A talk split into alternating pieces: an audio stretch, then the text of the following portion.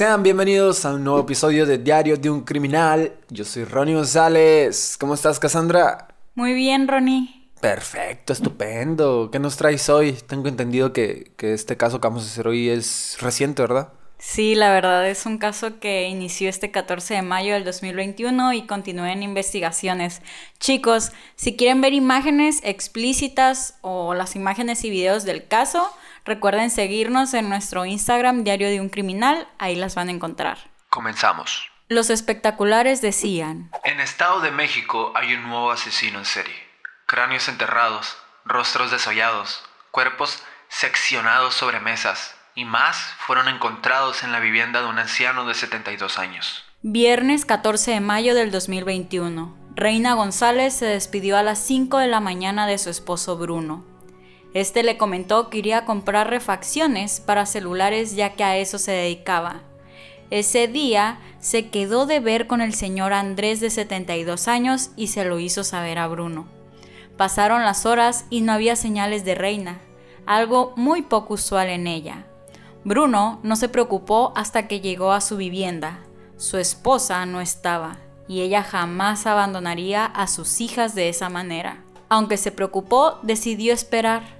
Las horas de la madrugada se hacían eternas, pero al día siguiente Bruno ya no podía esperar más, así que se dirigió al domicilio de Andrés, ubicado en Tlatenalpa, a buscarla. Al no recibir respuesta al tocar la puerta, decidió entrar por la fuerza, encontrando la trágica escena. Reina, su esposa estaba cercenada sobre una mesa del comedor. Andrés Filemón Mendoza, de 72 años, confesó que la mató. Sin saberlo, Bruno descubrió al feminicida de al menos 30 mujeres más.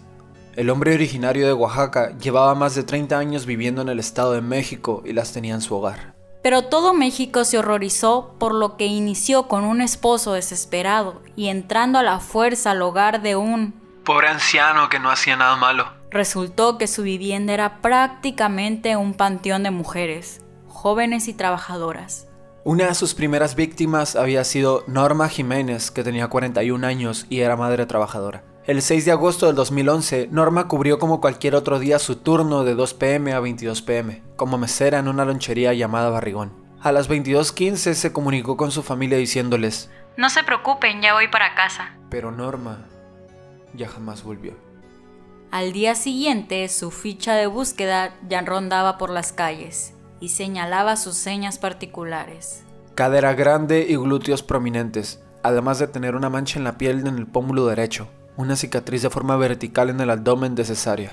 Tuvieron que pasar 10 años para que se supiera el paradero de Norma. Como les habíamos comentado, Reina y Norma no eran las únicas en su vivienda. Desde el 15 de mayo no han parado de salir más nombres de posibles víctimas de Andrés. Algunos vecinos lograron declarar a los medios que Reina y Andrés parecían tener un romance, ya que ésta la visitaba en repetidas ocasiones en su hogar. Pero Bruno, desesperado y en shock por encontrar a su esposa de esa manera, pidió que pararan de decir eso, debido a que sus hijas se podrían enterar y él confiaba ciegamente en Reina. Oye, pero ¿cómo, cómo el señor eh, estuvo tanto tiempo asesinando? O sea, ¿por, ¿por qué? ¿Cómo le hizo? Nadie sabía, no había sospechas. ¿Era muy buen asesino o qué? La verdad, creo que es un caso bien raro. La verdad, mm, no entiendo cómo es posible que haya escondido a tantas personas en su vivienda, porque nos vamos a adelantar un poco, porque él rentaba. Entonces imagínate el olor de asesinar a mujeres y tenerlas enterradas en su casa. ¿Cómo pudo haber sido? Es un caso muy raro y que aún continúa en investigación. De hecho, chicos, todo eso que están leyendo es... O sea, son noticias que están saliendo ahorita y a lo mejor más al rato son, son más víctimas o menos, como sea. Pero ¿quién era Andrés Mendoza? Andrés era un señor de 72 años, el cual le apodaban de cariño el chino. Un hombre tranquilo, bajito, moreno, regordete, con acento en el que se comía las letras, probablemente de la costa. Aparte, aparentaba ser normal, ya que no se metía con nadie. En la actualidad se dedicaba a rentar cuartos en su vivienda para subsistir. Su hogar es de apariencia sencilla, con paredes sin pintar y muebles viejos deteriorados. Dentro de ella se miraba en los rincones acumulaciones de diversos objetos como piñatas, sillas y canastas. Sus vecinos lo describieron como un hombre tranquilo, que no molestaba a mujeres. De hecho, muchas mujeres llegaban a ingresar a su hogar con confianza porque prometía en ayudarlas, con despensas. En su juventud trabajó en un rastro como carnicero. Ahí su buen manejo con los cuchillos y la disección de carne. También fue presidente del Consejo de Participación Ciudadana en su colonia. Durante mucho tiempo desempeñó el puesto. Andrés se paseaba por las calles y tocaba puerta por puerta con preocupaciones por alumbrado público, por el correcto cobro de luz o agua, entre otros servicios. Además, le encantaba participar en la política, ya que actualmente era parte del equipo de campaña de Pedro Villegas, candidato a presidente municipal de dicho territorio por la coalición PAN-PRI-PRD. Algunos vecinos cuando llegaban a verlo aseguraron que su plática era muy amena. Se podrían encontrar normalmente hablando de política, entre otras cosas ligadas a ese tema. También, una joven dijo, No sabemos cuál era la verdadera cara de don Andrés, si en verdad hizo todo lo que se comenta de que asesinó. Descuartizó y sepultó en su domicilio a varias mujeres nos tiene sorprendidas e incrédulas, porque en verdad era un hombre que no rompía ni un plato, decente, cariñoso y espléndido. Pero como bien dice el dicho, ojos vemos, corazones no sabemos. Lo miraban mucho con Reina y con otra chica. Algunos vecinos dijeron que no sabían identificar quién en realidad era la pareja de Andrés.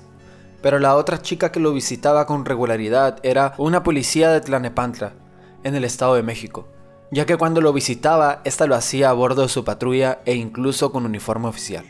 ¿Cómo son las cosas, no? Una policía entraba al hogar donde había tantas mujeres enterradas. México lindo y querido. También era dueño de un automóvil marca Dodge aproximadamente de los años 80, misma que empleaba para acarrear arena, grava y cemento que ocupó para construir su casa. Sospechosamente, poco tiempo después, se deshizo del automóvil. Un mesero de un bar que frecuentaba Andrés declaró, Sí era un cliente asiduo. Por lo menos una vez a la semana venía y se quedaba varias horas degustando unas copas de alcohol y al final, ya que madrugaba, siempre se llevaba una chica. Todo México se horrorizó al descubrir la casa del terror de Andrés, el feminicida serial de Atizapán de Zaragoza. El cateo que se realiza en la casa de Andrés ha sido una odisea. Han encontrado diferentes indicios de humanos, alrededor de 1.200 restos óseos, 12 teléfonos celulares, 12 chips, ropa de mujer, credencial de lector, maquillaje, ropa, zapatos de mujer, libreta con 29 nombres de sus posibles víctimas, herramientas de corte como cuchillos, machetes y una cegueta así como 28 grabaciones de algunos asesinatos que Andrés cometió. Lo más escalofriante fue encontrar rostros desollados con cabelleras completas. Este hacía cortes perfectos para separar la piel del músculo. Además, los conservaba con sal para eliminar la humedad y preservarlos en buenas condiciones. Andrés fue detenido a las 20 horas del sábado 15 de mayo del 2021 Aquí hay que abrir un paréntesis porque hay dos versiones. Una, la que les comenté al inicio, donde Bruno entró a la casa a la fuerza para, para confrontar a Andrés, pero dicen que ahora la policía se quiere jactar esa... ¿Esa hazaña? Sí, exacto, porque de pasar a ser un simple crimen de una mujer, pasó a ser un feminicida, entonces ahorita se están parando el cuello, que ellos entraron e hicieron todo lo que Bruno había hecho. Entonces a Andrés lo trasladaron al penal de Barrientos, donde permanecerá preso mientras avanzan las investigaciones a fin que se defina su participación en todos estos crímenes. La Fiscalía General de Justicia del Estado de México reúne todas las evidencias en su contra. Hasta ahora la prueba más contundente que tiene la Fiscalía son los restos humanos encontrados y sepultados dentro de su casa. Andrés fue vinculado a proceso por un primer feminicidio. Sin embargo, en audiencia en los juzgados, en la declaración leída ante el juez, reconoció al menos otros cuatro asesinatos de mujeres que conoció en bares o restaurantes del Valle de México. Sin dudar que serán muchas más víctimas, pero las investigaciones aún continúan. Se habla que Andrés tenía un modus operandi. Las llevaba a mi casa para poder llegar a tener algo con ellas, pero al sentirme rechazado, las acuchillaba en el corazón. Después las descuartizaba para poder enterrarlas en el patio de mi cocina. Si eran muy hermosas, yo les quitaba el rostro con su cabellera para poder conservar el recuerdo. Si me quedaba carne buena, también me la comía. Durante la audiencia del pasado jueves 20 de mayo del 2021, el feminicida de Atizapán declaró también. Yo empecé a matar mujeres por allá del año 2001. Creo que se llamaba Norma. La maté por coraje, porque me rechazó. No quería ser mi mujer. Supuestamente en dicha audiencia, Andrés también confesó no haber matado a 30 mujeres como se está rumorando, sino que... Solo maté a 5 viejas, y eso solo porque me hacían gastar mi dinero.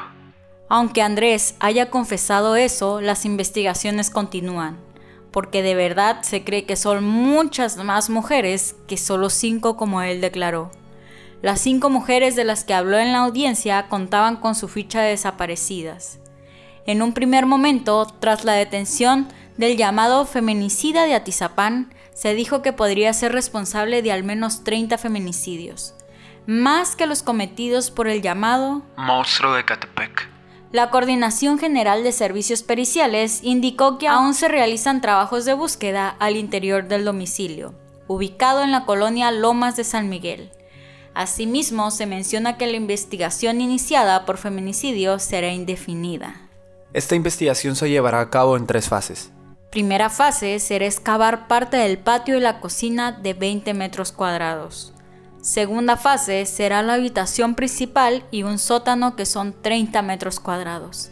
Tercera fase, el patio y dos baños, los cuales abarcan 68 metros cuadrados. En los trabajos labora un grupo de unas 25 personas entre policías de investigación, ministerios públicos, especialistas antropólogos y arqueólogos forenses, genetistas, peritos en criminalística, odontología, medicina legal y fotografía, además de bomberos, policías municipales y personal del municipio. Actualmente las autoridades están en la primera fase, la cual incluye excavar el área del patio y la cocina, que son alrededor de 20 metros cuadrados y donde ya se encontraron restos de mujeres, para realizar el peritaje, los elementos de la fiscalía tuvieron que usar martillos neumáticos para abrir el piso y desmantelar la estructura. Aunque aún no terminan de investigar en la vivienda de Andrés, se presume que la Fiscalía General de Justicia podría solicitar en los próximos días una orden de cateo en otro inmueble de Atizapán, en donde buscarán más víctimas del feminicida serial. No pareciera que tuviera otro lugar de residencia, pero no descartamos que pudiese haber otros espacios que están relacionados con él. Dentro de lo que estamos buscando en el domicilio es justo buscar un indicio y desde luego en los datos registrales. Estamos buscando indicios relativos a algún otro lugar que él pudiese haber ocupado, no necesariamente con otra familia, sino para cualquier otra cosa que para nosotros fuera conveniente e importante también catear e inspeccionar a profundidad. Hasta este momento lo hemos encontrado. Informó Dilcia García Espinosa de los Monteros, fiscal para la atención de delitos vinculados a la violencia de género Estado de México. A ocho días de haber sido detenido el feminicida serial, se han acercado ante el Ministerio Público al menos cuatro familias de mujeres desaparecidas que en algún momento convivieron con Andrés de las cuales tres de ellas ya les tomaron pruebas genéticas para que en su momento se pueda conocer la identidad de las víctimas.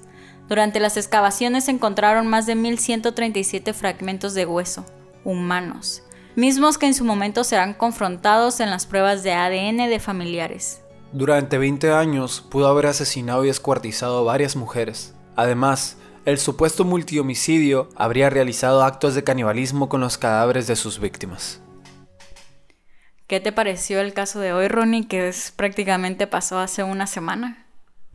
Wow, está muy fuerte y mm, sorprendente porque, no sé, como que últimamente ya no se había escuchado mucho de, de asesinos seriales, ¿no?